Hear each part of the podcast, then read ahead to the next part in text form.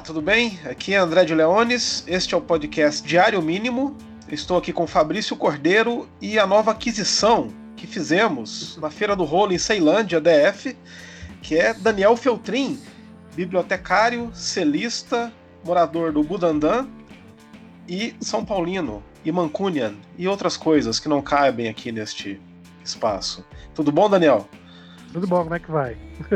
Free agent, né? Não pagaram nada, não deu passe. Vim de graça, ninguém me queria, não. Então. É aquela contratação, né? É aquela contratação que a gente faz no FIFA no meio da temporada quando machuca um monte de jogador, né? A gente vai lá no quem é free agent e sai catando os caras lá com nomes é genéricos. Os, os, caras do Irã lá que não tem time, né? Existe outro contingente. Mas é, por aí, muito, muito bom tê-lo conosco, Daniel. Obrigado aí por finalmente ter aceito o convite que eu fiz há 18 meses, mas muito bem-vindo. É, eu perdi o meu medo da chuva. Daniel, que, Daniel, é, Daniel mora em São Paulo. Você mora no. perto da USP, né? Butantã. Butantã. É, Vai ser o primeiro a receber a vacina. É, primeiro receber a vacina. Não pode falar muito onde que eu moro também, se não vem algum louco me matar aqui, né? De tanto falar merda. Mas não tem perigo, né? Porque os loucos eles não acreditam na pandemia, não acreditam no coronavírus. Eles acham que o Bill Gates está gravando todas as nossas conversas e tudo. E... É. Não, tem razão, né? É por isso que o Windows 95 tem a janelinha no, no céu, né? Ele vai tampar o céu agora, né? Aquela história. É, ele, ele, vai impedir que os raios solares cheguem à Terra, é isso? É essa a teoria? É, o, é, o ozônio não pode entrar, né? Entendeu? Eu queria avisar os ouvintes que a partir, a partir deste episódio o, o podcast ele fica um pouco mais surreal. Assim. Total. Referências malucas, né? É. O pior é que agora, né, o, teve o, acabou de aparecer o, que a, a família do Jordan Peterson lá tá todo com coronavírus, né? E Caralho, aí, ele já tava com uma doença, né? Ele já vinha com uma, uma doença. É, Mental. Não, pegaram... o, André não, o André não gosta do Jordan Peterson, não. Ele tá, tá traduzindo o livro do Jordan Peterson. Eu gosto, eu, eu adoro o Jordan Peterson, gostaria de dizer isso aqui ao vivo, sem tretas. Mas interessante porque a gente teve uma, uma ligeiríssima conversa sobre o Jordan Peterson. Interessante você trazer ele de novo agora. Pois é, não, mas é que apareceu agora isso daí, né? Eles foram para Belgrado e lá não tava, tava, não tava fechado, todo mundo pegou coronavírus lá. E mesmo assim Nossa, continua. Vai pra onde também? Continua negacionista e tal. Aí saiu um vídeo da filha dele numa balada. E o engraçado é que tá tocando bunda lelê na balada. Muito bom, né? Pô, Eu lembrei do ozônio por isso, né? Vai ter rolar bunda lelê, né? Quero ver. E a Sérvia já tem um, um, Falando aí de pandemia, né? De, de coronga, a Sérvia já tem o grande imbecil Djokovic, né? Que, que fez e aconteceu aí na, durante a, a quarentena, né? Ele, enquanto, no, obviamente, a temporada do tênis profissional foi suspensa, né? Por conta da, da pandemia. E o Djokovic, ele criou uma. Começou a fazer live lá no, no perfil dele no Instagram e convidando uns parça dele da Sérvia, tipo aqueles cara que vende, sei lá, óleo de cobra, sabe? Aquelas merda toda aqueles remédios assim que tá escrito na, na, no rótulo assim, picaretagem, sabe? E os caras falando, e aí depois ele organizou, um, não sei se vocês ficaram sabendo isso, ele organizou um torneio no meio assim, na, na, quando tava no auge assim a pandemia na Europa, sabe? Ele teve a pachorra de organizar um torneio e alguns tenistas mais novos foram e obviamente todo mundo se infectou, incluindo o próprio Djokovic. assim, claro, né? Mas assim, o que ele fez de desserviço durante a pandemia, convidando é. esses picaretas, esses supostos especialistas em merda nenhuma, para falar bobagem, sabe? Tipo essa, essa idiotice da terapia do ozônio daí para baixo, sabe? Assim, desse nível, assim, o, o, o tipo de coisa que rolava nas lives dele, sabe? Escolhas Sim. não muito inteligentes. Né? Aproveitando o gancho, de, o gancho de tênis, vocês viram, vocês sabiam que o Wimbledon tinha um. O torneio seguro? de Wimbledon, enfim, seguro contra a pandemia? Sim. tinha, não sei e, e, e, ganhou, e ganhou muita grana, saca? Tipo... Pois é. Mas é, é, eles fizeram esse seguro nos anos 70 ainda, eu acho. a seguradora, ah, isso nunca vai rolar. e, e, aí, o que acontece? O seguro diz que quando, se houver uma pandemia e eles forem obrigados a cancelar o torneio, tem lá o que a seguradora devia pagar, né? Deve pagar e pagou. E o valor, assim, inclusive, excedeu é mesmo... até o, o, que seria o faturamento do torneio se tivesse acontecido, sabe? É, mesmo tendo sido nos é, anos 70, é, ainda valeu, né? Valeu a pena eles terem feito seguro. Que isso. Inglês, né? Inglês, né? Inglês. é. é. tem, tem sempre uma pandemia. Tava discutindo aí, eu não sei, eu não, eu não, não vi direito, mas estavam falando que tinha até um plano C aí pra Premier League na hora de voltar, né? E a gente aqui, todo mundo pegando coronavírus, os caras querendo fazer viagem continent, país continental para jogar futebol, jogar em estádio vazio lá em Goiás, né? Para quê, né? Na Serrinha. Lá na, na Serrinha. Serrinha. É. O time do Goiás teve é. 10 casos, né? Teve 10 teve... casos. Teve 11 agora, confirmou mais um agora. Aposto que foi o terceiro goleiro que estava almoçando com o pai, que era dia dos pais, né? Tava almoçando com o pai, acho que em Umas, não sei, e teve que voltar correndo, nem estava concentrado para talvez jogar. Porque se fosse Sim. o caso de ter o jogo. Mas isso aí, né? E Coitado aí do, do, do, O Flamengo baixou o torrent lá, né? Coitado. Ele devia ter pensado melhor antes de vir pra cá. Pois é. O VPN não pagou, não. Falando de futebol, né? Notícias do dia, o Overhampton lá do Felipe, né? O Nuno, Nuno Espírito Santo Sim. foi desclassificado hoje para o Sevilha. É Sevilha na Europa League, né? Aquilo, né? Não tem, não tem para ninguém. Sim, ali é clássico, né? Vai pegar a gente, agora vai pegar um, o Manchester United agora domingo aí. Quero ver, a gente tomou um sufoco aí com o Copenhague, né? Aquele time bom do FIFA, né? Então, falando de. É, só para entrar aqui no, já no clima do bate-papo sobre filme, série, etc., é, nos últimos dias eu revi a trilogia Pusher, que é Sim. muito bacana, fazia uns 15 anos que eu não via. Acho que eu vi na época que saiu o terceiro, eu baixei e vi os três de uma vez. E continua muito foda, velho. Eu gosto muito do cinema do Refn, né? Eu acho que Drive é um dos grandes filmes da década passada. Acho que o Demônio de Neon também é um puta filmaço. Essa série que ele fez pra Amazon aí, né? Muito velho para morrer novo. É, não vi ainda, não contei muita coisa. Roteiro do, roteiro do Ed Brubaker, né, que é um quadrinista de muito bom, ele tem vários graphic novels hoje em dia aí, que sobre coisas pulp, histórias pulps americanas, assim, tem de faroeste, tem, de, tem um que é famoso que é Criminal e tal, assim, ele tem uma parceria com um desenhista muito bom que é o Sean Phillips, o Ed Brubaker é um cara muito bom, tem umas fases muito boas do Capitão América, tem aquela famosa série do do Batman, que na verdade é sobre o departamento de polícia de Gotham City, que é muito boa. Essa eu não sei qual é. Qual, qual o nome dela? É, é, G, GCPD, né, em inglês, né? Em... Ah, Gotham City Police é, Department. É, DPGC, né? DPGC, né? Isso, em português. Em português deve ter alguma edição encadenada por aí, não sei se você acha ainda e tal. Mas com certeza acha na Comixology para comprar online, né? Pra você ler no tablet e tal. A coisa é bem legal. O Ed Brubaker é muito bom, ele é um puta roteirista legal pra caralho, tem coisas bacanas, tem o All My Heroes Are Junkies, nova, uma gráfica nova que ele saiu aí, que é muito boa, Bad Weekend, toda a série de Criminal dele, assim, que é policial, que é bem bacana mesmo, assim, acho que você vai curtir, você gosta de policial, e números? ele é o roteirista, ele é o co-criador junto com o Heffen dessa série, o To, to Die Young, da Prime Video aí. Essa é série do boa. Batman aí, eu sei que a gente tá falando do hum. Heffen, mas é quantos números? Cara, não sei, eu posso dar uma olhada aqui, mas é, mas é essa... algum, alguns encadernados aí, deve dar uns, Tem. sei lá, uns 20 números, sei lá. Dá uma olhada aqui. É tipo mais rotineiro, assim, do, do departamento de polícia. Isso, é, focado, né? Ah, no, no... Para não perder o, a, a, a, vez, né? Como sempre, é um, é um The Wire Gotham City. Pois é. ah, 11 minutos de gravação já veio. E... Alguém do, falou, do... um amigo do André, né, André, falou que esse podcast é só um pretexto para ficar falando, falando do David Simon. E do. Falam, tem uma ideia aí, porque dizem que o filme do. Ai, como é que é o nome do cara mesmo? Matt Reeves, né? O cara que vai fazer o The Batman agora. Com, Esse o, mesmo. É, diz que ele. A ideia dele é fazer uma série depois e dar rumores que seja sobre o GCPD, né? Seria interessante. Poxa, é. massa mesmo. É. Agora, essa série do Só... Hefner aí, o, o Mega Velho Demais para Morrer Jovem, não é isso? To, isso, to Young.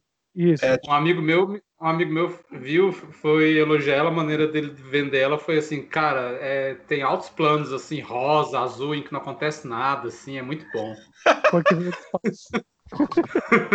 o filme de terror tem toda essa cor magenta, né? Essa rosa aí, que é uma coisa muito louca. E tem, esse, tem nesse filme aí, é muito interessante. São 40 números do GZPD. São, saiu em 2002 a 2006.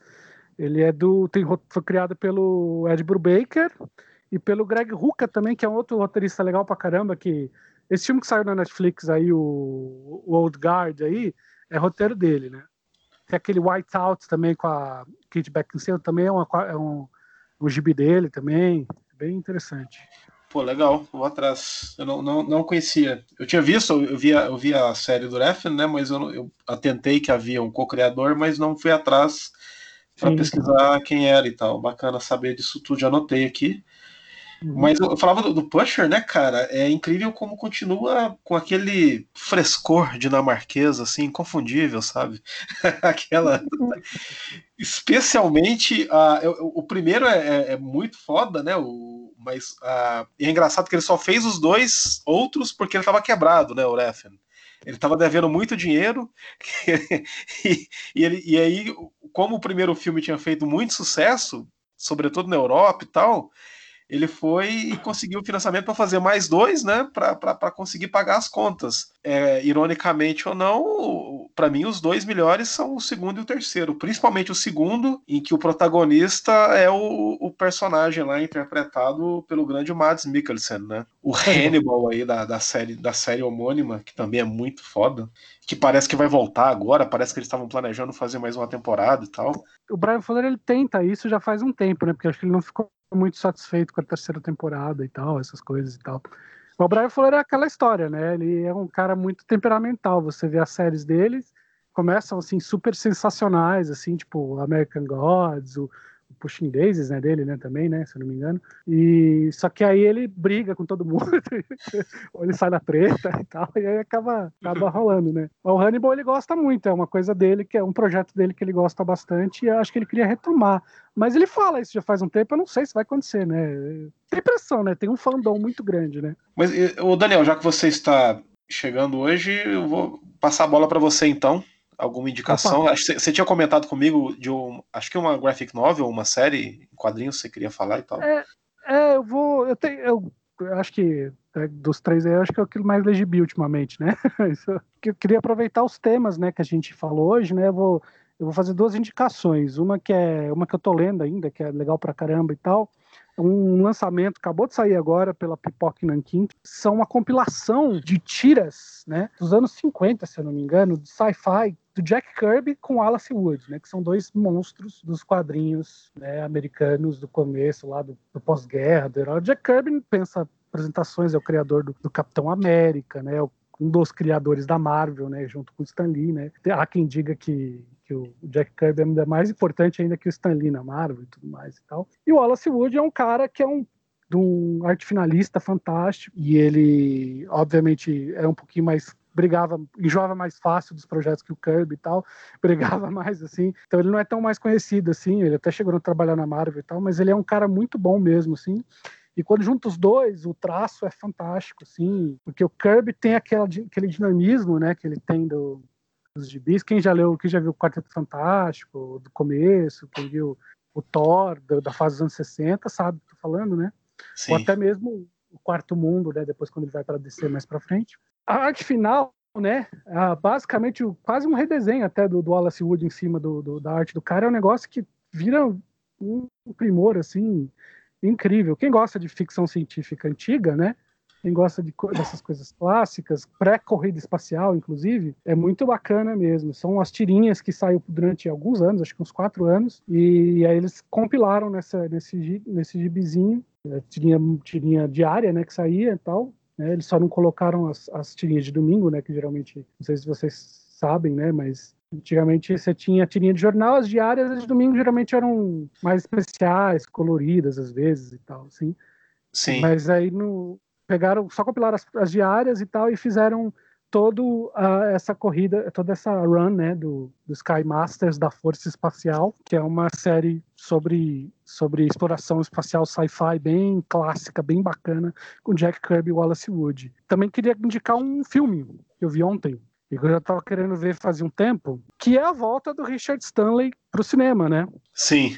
É, que é a cor do cor que veio do espaço, né? The Color Out of Space, né? Que ele voltou depois de 20 anos, né? Depois daquele desastre lá da ilha do Dr. Né? que ele não conseguiu, não conseguiu dirigir, né? Vocês estão familiarizados com a história? Sim, sim, demais. Eu vi um documentário sobre esse. É, o documentário eu não vi ainda, mas é doideira, né? Ele. E aí eu assisti ontem o A Cor que Veio do Espaço, né? Eu tava muito afim de ver já fazia um tempo, né? Desde que sabendo que saiu no TIFF lá fora, aí depois saiu aqui. Aí por causa da pandemia não teve, né? Basicamente não teve, não teve distribuição nos cinemas, né? Saiu em janeiro, eu acho. Né? O, que, o, que, o que comprova a, a eterna sorte, né, do, do Stanley. Cara, Pois é, né, história do Lovecraft? É, Sim. Lovecraft. Ele, ele conta, né? Ele era um cara, ele era um, ele é um cara muito que era muito apegado à mãe, né? A mãe dele e a mãe dele que, que introduziu para ele o, o, Lovecraft, né? E toda essa questão de fantasia, né? E de, de terror, né? Que tem todo na, na filmografia dele, e tal. E a mãe dele morreu, né? Meio tempo em que ele ficou afastado do cinema,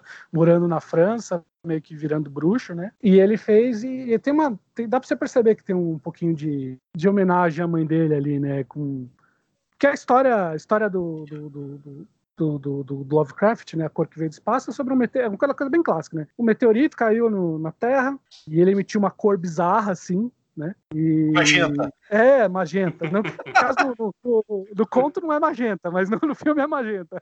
Que é, o, que é, esse rosa maluco aí, né? Isso tem muito em filme, em filme de terror hoje em dia. Tem um, um filme do ano passado também de terror que chama Daniel Isn't Real, que é com o filho do, do Schwarzenegger e o filho da Susan Sarandon com o Tim Robbins. E é sobre um cara imaginário, assim, e fica essas cores magentas, assim, também. Vários filmes que você vê de filme de terror tem essas cores, tem essa cor, não sei por que, que pegou agora, mas enfim. Conta sobre esse meteorito e tal, e é o, condado de Arkham, que quem conhece o Lovecraft sabe que tem todo um universo, né, em cima desse lugar ficcional, os puritanos que moram lá, e é aquele no começo eles veem aquele material e tem todo um estudo do, da universidade lá de Miskatonian lá, né? E eles não descobrem o que, que é, acham que é alienígena e tal, mas fica nisso. A pedra de repente desaparece porque ela meio que diminui, né, com o calor, não sei o que lá. E começa a, a putaria total, né? Ah, é, começa a infectar as, o solo, as árvores começam a se movimentar do jeito bizarro, e começa toda aquela coisa esquisita do Lovecraft e tal,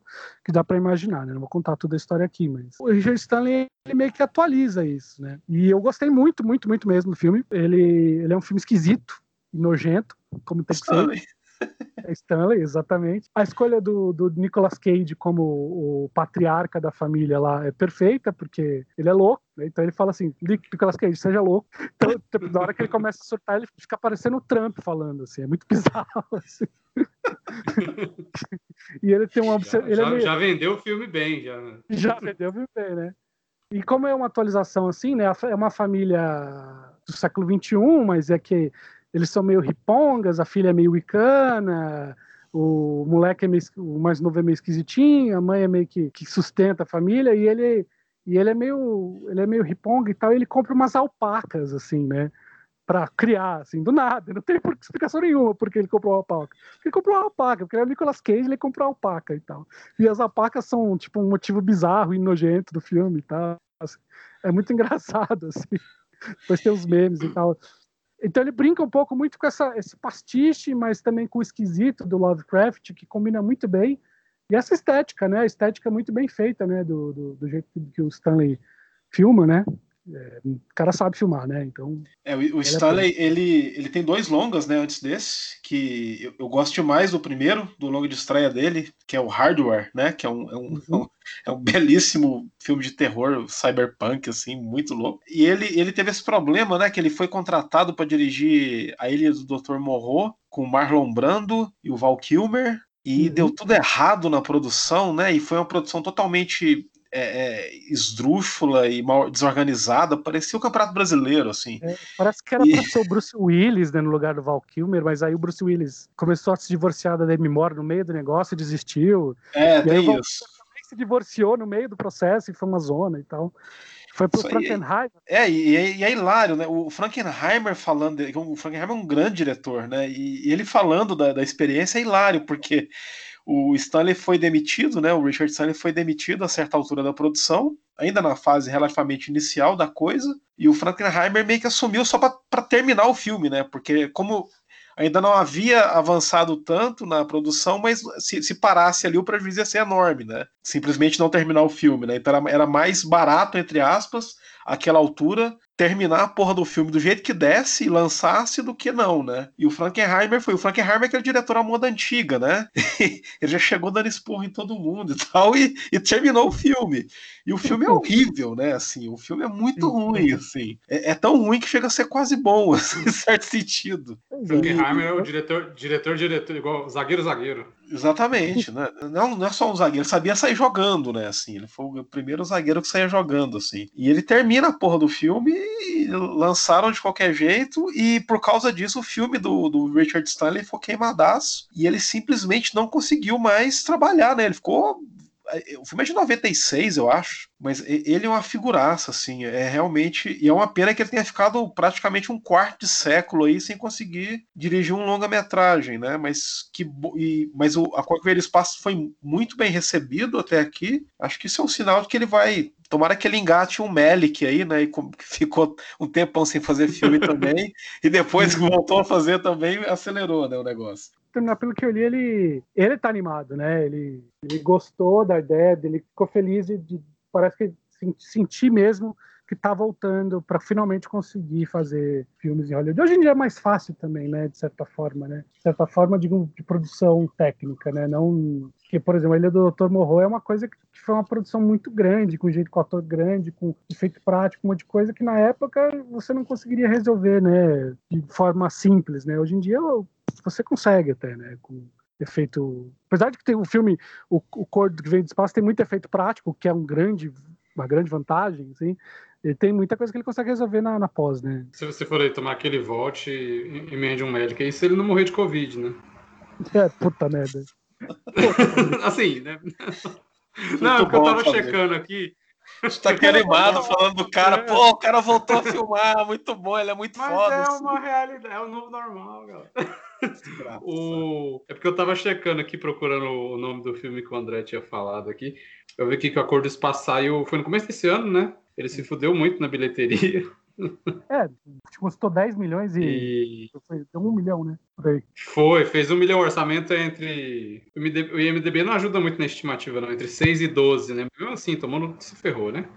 Mas é... o... ele já está disponível no Telecine. Para quem assina o Telecine, eu vi ontem. É, Para quem assina os canais Telecine, ah, já, já tá, o filme não estreou ainda nos canais Telecine, mas já está disponível lá no, no Now. Tá no Now, tá no Now, é. Você assina, mas, você é, consegue ver. Eu vi no Now. É, já ganhou até prêmio no HP Lovecraft Film Festival. Que bom, né? O mínimo. Sim, não, é, o filme. Assim, eu, eu, acho que ninguém vai, vai julgar o, a performance é, de bilheteria do filme por causa das circunstâncias, né? Eu acho que. Não, não, não. Eu, eu vi ontem é, no, no Amazon Prime um, um, filme, um filme de estreia do Clark Duke, que é um ator famoso por The Office, né, Kick-Ass, essas coisas, ele estreou na direção com um filmaço que se chama Arkansas, ou Arkansas, como a gente diz em Goiás. E esse filme ele, ele, não, ele não estreou no circuito por, por causa da pandemia. E aí foi distribuído direto em home video, né, pra, em DVD e Blu-ray nos Estados Unidos e a Amazon está exibindo. E, e, é um filme, acho que até mais, mais caro do que Entre 6 e 12, com, com, tem um puta elenco, Liam Hemsworth, tem o, o John Malkovich, Vince Vaughn. Não, eu vi, eu fiquei interessado. Você falou ontem no, no Twitter, eu até já comprei o livro e tal. Vou, acho que eu vou ler o livro e depois eu vejo o filme. Cara, é uma lindeza o filme. É uma lindeza mesmo. E, e eu tinha lido, ele, ele já está algumas semanas já disponível no Amazon Prime. E eu caí na besteira de levar em conta o que as pessoas dizem na internet, né? Que a, as respostas a ele são meio mornas na internet, assim, em geral. As pessoas Não. acham um bom filme, mas nada demais. Cara, e aí e, também foi bom por isso, porque eu ouvi sem nenhuma expectativa, né? Achando que ia ver um filme mais ou menos, e porra, é um, é um belo filme, cara. É um filme de estreia. O cara tem 35 anos de idade, né? O, o Duke. É, minha idade, minha idade. E, e, e, assim, pegou um belo livro né, do, do, do, Brandon, né, do, do John Brandon, que saiu no Brasil pela Record, com o mesmo título, né? Geralmente essas que você falou, é, o erro de ler na internet, né? Geralmente é um erro mesmo. Aí eu tava até. fui procurar o filme aqui no IMDB pra, pra ver mais sobre ele. Assim, aí de fato, primeira, primeira crítica é very slow but watchable. Ah, tem que ver as, as, críticas do, do, do, do Letterboxd que são engraçadas. Ah, né? não, ah, do Letterboxd tem algumas coisas. Os caras fazem umas coisas engraçadíssimas, assim, tipo, sei lá. Eu me, interesso, eu me interesso quando os filmes dividem, assim, né? Tem aqueles filmes que ou, ou a galera só dá 5, 5, 5, 5, 5, aí vem 1, 1, 1, 1, 1. Aí tipo, caralho, eu preciso ver isso. Não, não, tem, não tem meio termo, né? É no, mínimo, né? no mínimo é, é uma curva, sabe? Um que foi esse é aquele. Pô, é um filme esquisitíssimo aí, que é um. É tipo um David Lynch no ar coloridão aí com o, com o Andrew Garfield. Como é que é o nome? Under, Under the Silver Lake, que é bem nesse estilo, assim. A galera ama e odeia. O filme é bem, bem interessante, eu achei bem massa. Ele estreou em Cannes. É desse filme que estreou em Cannes, foi vaiado, a galera saiu, levantou, foi embora. Geralmente é um bom sinal, né? Brown Bunny. Você quer indicar alguma coisa, Fabrício? Você viu essa gente? Ah, sempre, né? Eu, eu, eu, eu, eu tô na fase mais, mais ou menos obscura do Herzog, assim. É, vou voltar a falar do Herzog. Tô aqui para isso, né? Falo de The Wire e Herzog, sempre que possível. É, formação de caráter, as duas coisas, pelo menos do meu. eu revi semana passada o Caverna dos Sonhos Esquecidos, que é um. esse não é tão obscuro assim do Herzog, passou no cinema e tal, vi a primeira vez em Cultura. E não acho dos melhores dele, assim, mas é. é não sei se está em plataforma.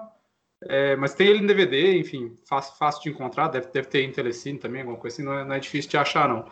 O Caverna, imagino que vocês tenham visto. É... Eu, vi, eu vi na mostra 2012, eu acho. E ele vai, e ele vai fazer um documentário sobre as cavernas ali de. Bom, meu ma francês très bizarre, né? É, meu francês é muito ruim, mas a, as, as, caver, as caver, a caverna de Chavot, chover, como é que é? Sei Enfim, lá, a caverna lá onde. É, onde é, é, Se vira aí.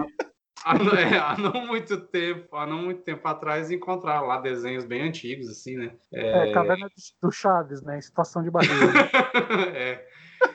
E, enfim, todo um cuidado para proteger lá as artes, e são artes impressionantes, assim, de por, por, mais por homens das cavernas, né? Alguns milhões de anos atrás. E o Herzog meio que filma com esse respeito, assim, e, e com vai tratando a caverna como se fosse um, uma espécie de alguns dos primeiros museus, assim, o que de fato são, né? E eu acho interessante como a, a caverna tem algumas alas e ele vai criando um certo suspense, assim, para chegar nessas, nessas artes e tem um painel dos cavalos, assim, maravilhoso. O quanto é bonito, assim. E mais ao fundo tem um, o Salão dos Leões, assim, que eles nem podem chegar muito perto, eles não podem pisar no solo, senão é, estragaria ali, né, aquele ambiente. É, enfim, tem toda essa aura assim de estar tá dividido no mesmo espaço com homens, né? De, de, de, de outro tempo, assim. Eu acho que vira, vira esse filme sobre um, que é um dos, dos subtemas do Herzog também, que é um respeito sobre o tempo é, uhum. da natureza e o tempo humano, né? E o filme é, é, bem foda, assim. Tem um momento muito bonito que é quando eles estão saindo da caverna e a câmera tá observando eles de longe, assim. O Herzog fala que tanto ele quanto a equipe, quando eles estavam saindo da caverna, tiveram a sensação de que eles estavam sendo observados e finalmente deixando aqueles espíritos ali voltar a trabalhar e a pensar em paz, né? E a câmera está justamente olhando eles para eles indo embora, assim, pela perspectiva de testemunhando eles vazando, assim, né? Como se a câmera estivesse num lugar mais escuro, assim. É, mas eu eu bus eu busquei essa última semana também ver algumas coisas do Herzog que eu não, não conhecia ainda. Ele tem um documentário sobre o Bruce Chatwin, que é um, um viajante, um darilho, pesquisador de línguas e de, enfim, tem um livro dele que foi lançado no Brasil chamado Patagônia, é, que ele passou um bom tempo morando na Patagônia, depois ele foi para foi a Austrália pesquisar a, lingu, a, linguagem e os cantos aborígenes, escreveu um livro sobre isso. É, eu, não, eu, não, li esse livro do, do Bruce Chatwin, da, da, chamado Songlines, que ele fala que a Terra, baseado nos cantos aborígenes e no formato da Terra do Outback australiano, ele, pelo documentário do Herzog, o Bruce Chatwin chega à conclusão de que a Terra em si possui uma lógica sonora, né, na maneira como ela é, é, curvilínea na própria matéria da Terra, assim, que os, os sons que os aborígenes cantavam é, são justamente a interpretação dessas linhas na Terra. E que só eles saberiam é, é, cantar isso, inclusive um, um, livro secreto e tal, uma coisa muito doida, assim. E foi, foi foda. É um documentário mais padrãozão do Herzog, assim, E o Herzog fascinado pelo, pela, pela história de vida e pelos escritos do Bruce Chatwin. É como se ele se identificasse muito com isso, né, naturalmente. Ele se identifica muito também com isso, com essa, com essa vontade de sair andando a pé, né, que é um, algo que o, que o Herzog sempre é, retoma em vários dos filmes dele. E massa, me deu vontade de ler os, os livros do Bruce Chatwin, que é que na verdade os, os escritos do Bruce Chatwin é um, são bem clássicos e pilares de, de, de, quem gosta de viajar de maneira um tanto quanto nômade, né? Inclusive o nome do documentário é Nômade. Vocês hum. já leram alguma coisa do Bruce Chatwin? Não. Não. Conheciam ele? Já só de ouvir falar. Tá? Esse lance dos aborígenes aí, você falou, é, eu lembrei, tem uma cena dos eleitos do Philip Kaufman, quando uhum. o Ed Harris, o personagem do Ed Harris, ele tá fazendo, ele tá dando a volta à Terra, acho que rola um lance com o aborígene ali, não rola? Eles estão com a, uma fogueira acesa e tal, e as, as brasas sobem assim e tal. Você lembra disso? Putz, muito tempo que eu vi os eleitos. Mas enfim. Isso me lembra, me lembrou muito a terceira temporada do a terceira temporada de Leftovers, né? Que tem toda uma brincadeira com Walkabout ali na Austrália, né? A coisa do. Nossa, tem que terminar a série, inclusive. É, e tal. Você pega o movimento circular do, do, do né, do, do, da natureza ali, do, dos aborígenes e tudo mais, né? Você vai. Os aborígenes. Vai, é. faz, faz, sentido, né? Os aborígenes podiam talvez estar com a fogueira é, comendo javali gigante, né? Razorback! A gente tem que fazer um podcast Razorback, pelo amor de Deus. tem que ser um episódio pouco popular, André. Comendo, ou comendo Baz Luhrmann lá, quando ele filmou a Austrália lá, sei lá. Porra, Daniel, aí não, né? É, porque eu não gosto Cara, Luhrmann, então... Eu vi desculpa. no cinema. É um livro que eu, é um filme que eu tenho curiosidade de, de rever, porque eu lembro de ser é, é bem esquisito, assim. É esquisito, é ruim mesmo, é muito ruim, velho.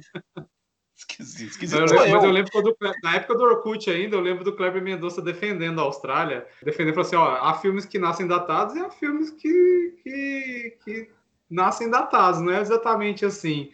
Ele defendia esquisito. Eu achei ruim pra caralho também. Mas enfim. Uhum. Eu, lembro, eu lembro do começo, logo no começo tinha, sei lá, o Hugh Jackman mata um canguru na frente da Nicole Kidman, né? Ah, não lembro. Tem uma parada assim, é.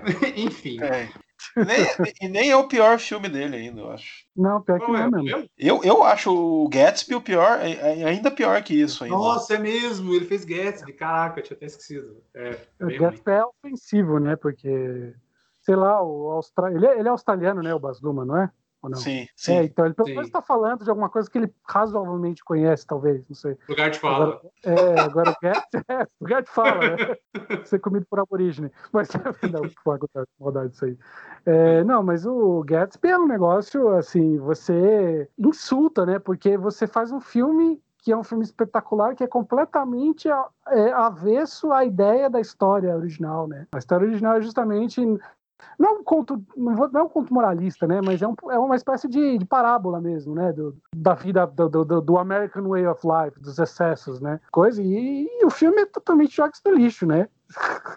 Vou fazer um, uma coisa espetacular, assim, cheia de música pop. É, é, é impossível você esgotar Gatsby, o romance do Fitzgerald, assim, mas basicamente é, dentre inúmeras outras coisas, é sobre um, um, é um livro sobre a, não vou dizer a imoralidade, mas a, a perversidade do desperdício, né, digamos assim. Exato, é. E, e o uhum. cara vai e faz um filme que é totalmente né, excessivo, né, totalmente cheio de coisa saindo pela janela, assim.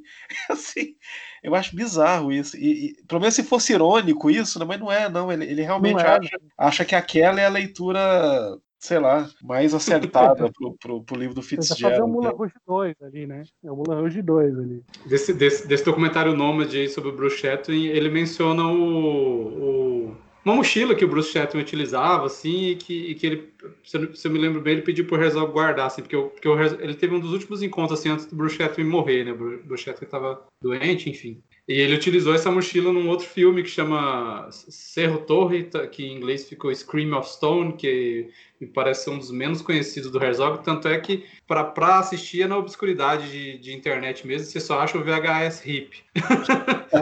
e, é, aí eu fui ver. É... Bom, eu, eu, sou, eu sou putinha do Herzog, né? Eu achei legal, mas tipo assim, embora tenha Donald Sutherland, tem o Brad Dourif no me melhor personagem do filme Alerta de Brad Dourif, alerta de Brad Dourif. É, é, como é que é? Alerta de Brad Dourif, né? Que ele tá, sempre aparece, né? Sempre é esquisito, né? Você tem que, é como tem que colocar é, tipo, um, um, trigger warning, é, assim. E é isso mesmo, é esquisito. Ele faz o personagem esquisito, né? Personagem do, doidinho. Enfim, é, Donald Sutherland, Brad Dourif e, e, e pessoas anônimas é, inclusive alguns personagens assim, porque a história é, é de uns alpinistas que quer subir o Cerro Torre, né, lá, na, lá no Ushuaia, lá na Patagônia, que é, que é um não é, não é não é a mais alta, mas é uma das mais difíceis e etc. Aí tem um alpinista mais jovem e um mais experiente que já tentou subir várias vezes, ficam meio que se provocando assim, eles topam ir juntos. É, e o Donald Sutherland é um jornalista que vai cobrir esse grande feito, assim, né, dessa subida e tal. Só que, e aí o Herzog vai dirigir alpinistas é, de verdade, né? Então eles não são autores, não são atores profissionais, assim. E eu acho que ele fez isso principalmente por, por causa de é, claramente por causa de algumas cenas de, de escalada, né? De, de, alpinismo, mas especificamente de uma que é um puta plano, assim, que é, a, a, a, namoradinha do, do alpinista mais jovem tá observando ele, ele escalar ali uma, uma montanha ali, uma, um, um paredão assim é mais ou menos como naquela cena do, da abertura do Missão Impossível 2, sabe? Inclusive é na Austrália. Esse, esse, paredão, pegando o gancho aí com, com o tema anterior. E, um, e ele tá subindo esse paredão para um ensaio fotográfico aí de uma revista. E o Herzog faz uma panorâmica, assim, do, do fotógrafo pro, pro alpinista subindo, e ele tá subindo sem proteção nenhuma, assim, free solo mesmo, saca? E ele faz tudo isso num plano é, consideravelmente longo, assim, sem corte, com o cara subindo de verdade, assim. Só que o, o, peso disso, dessas escolhas de trabalhar com os alpinistas de verdade, é que as atuações são muito ruins. O filme é da década de 90 e parece que você tá vendo um, um pornô softcore, assim, às vezes, sabe? É um limite. É um limite vertical com história, né? É, é, exatamente. A história é boa, é, é, meio boba, assim, é essa besteira clássica, assim, de, de superação, mas é, é, é massa, o Herzog traz todo esse misticismo, assim, interessante. Mas, cara, ainda só uma estética de VHS, assim, você fica. Só falta a musiquinha, assim, saca? As atuações, você vê, nossa, daqui a pouco vai chegar o, o, o, o entregador de pizza, assim. Chris O'Donnell, que é o. que atua tão bem quanto o alpinista que não é ator, né? Então... É. Cara, Limite Vertical é muito ruim, mas eu tava. É, eu, eu acompanho um canal chamado é, Corridor Crew e eles. É uma, é uma galera que. Canal de YouTube, né? Uma, uma galera que trabalha com efeitos especiais, assim. E eles têm dois quadros, são os únicos dois quadros que eu acompanho. Um são eles reagindo, eles trabalham com efeito especial, reagindo a, a e analisando efeitos especiais de diversos filmes, desde é, efeitos especiais muito bons até efeitos especiais ruins. E eles têm um quadro em que eles convidam é, dublês, né? Para analisar é, cenas de, de dublês, assim, é, é, de ação, né? Tanto, tanto cenas boas quanto cenas um tanto ruins também. E, cara, Limite Vertical é ruim, mas aí eles, eles botaram lá um, alguns episódios atrás um cara para analisar aquela cena de abertura do Limite Vertical. Cara, a cena daquela queda é bem boa, velho. assim, pena que é isso, né? São cinco minutos e o resto é uma desgraça.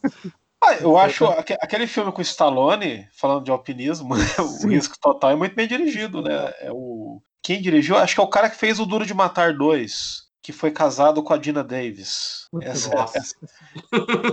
Acho que é o Henry Harley. Acho que é o Henry Harley que dirigiu o, é. aquele filme. Com, lembra desse filme que eu tô falando? O Cliffhanger, que chama. Sim, Cliffhanger. Maravilhoso esse nome, né?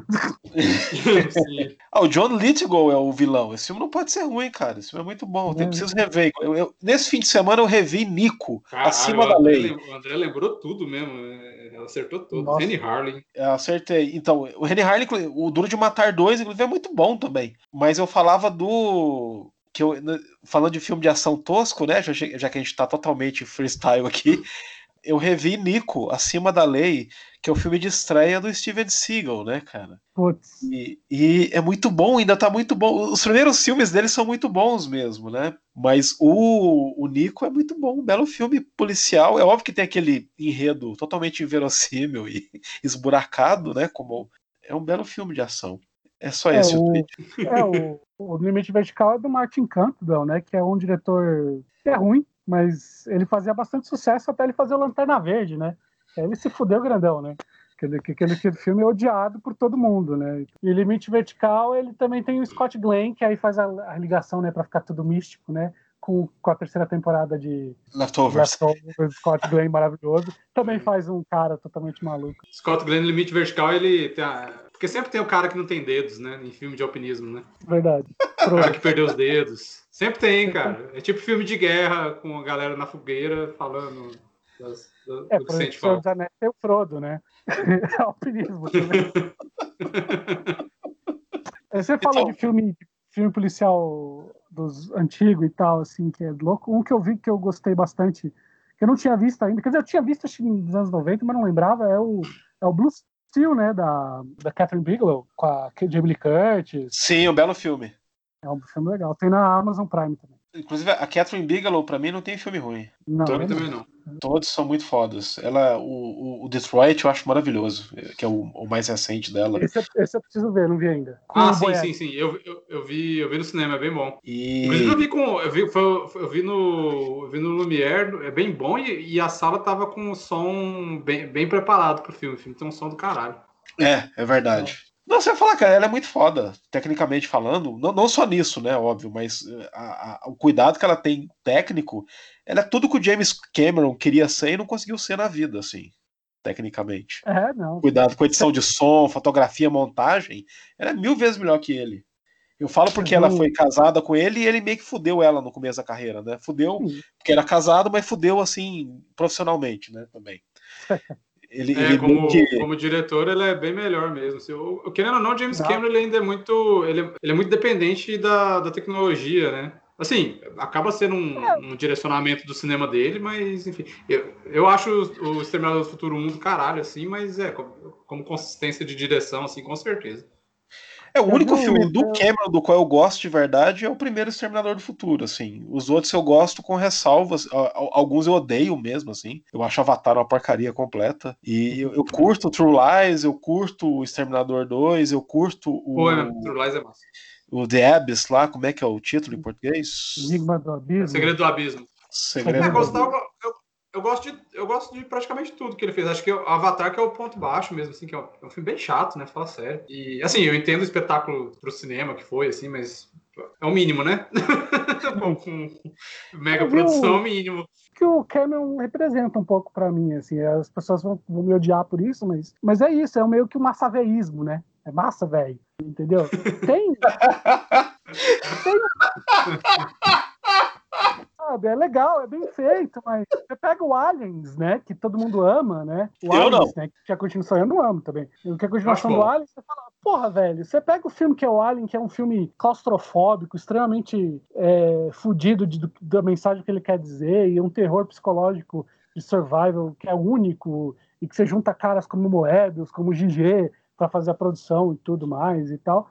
E aí você faz uma, uma sequência que é boba, tipo, meio que bobifica o filme, entendeu? Ah, é legal, é divertido, também gosto, é divertido. Se eu quero ver uma coisa descompromissada, o Cameron é bom nisso. Mas, porra, velho, você pensa, cara, qual que é o, o que que ele, o, qual que é a discussão que ele traz, entendeu? Não que eu acho que tem que discutir, tem que trazer discussão. Se você pega um John Wick, por exemplo, da vida, assim, é um balé, né?